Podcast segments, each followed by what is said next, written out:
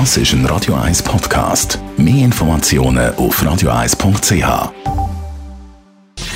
Gesundheit und Wissenschaft auf Radio 1. Unterstützt vom Kopfwehzentrum Irlande Zürich. www.kopfwww.ch Vielleicht haben Sie es auch gehört, vor zweieinhalb Wochen ist einmal gemeldet worden, dass in Deutschland, genauer in Hannover, ein Versuch durchgeführt wird mit Diensthunden von der Bundeswehr. Man will da herausfinden, ob die Hunde echt mit ihrem feinen Näschen Corona-Infektionen erschnüffeln So, und jetzt liegt das Resultat von dieser Studie auf dem Tisch und das lautet, ja, sie können.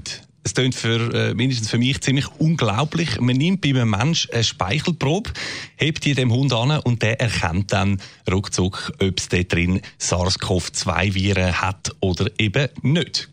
Das Trainieren von der Spürhunde auf den spezifischen Corona-Geruch, sage ich mal, sei nur gerade eine Woche gegangen, schreibt die Tierärztliche Hochschule Hannover in ihrem Bericht.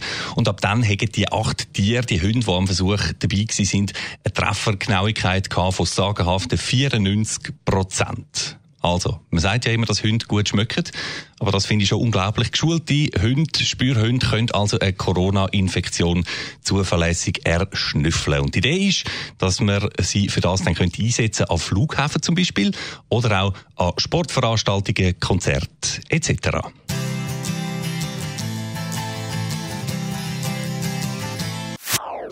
Das ist ein Radio 1 Podcast. Mehr Informationen auf radio1.ch.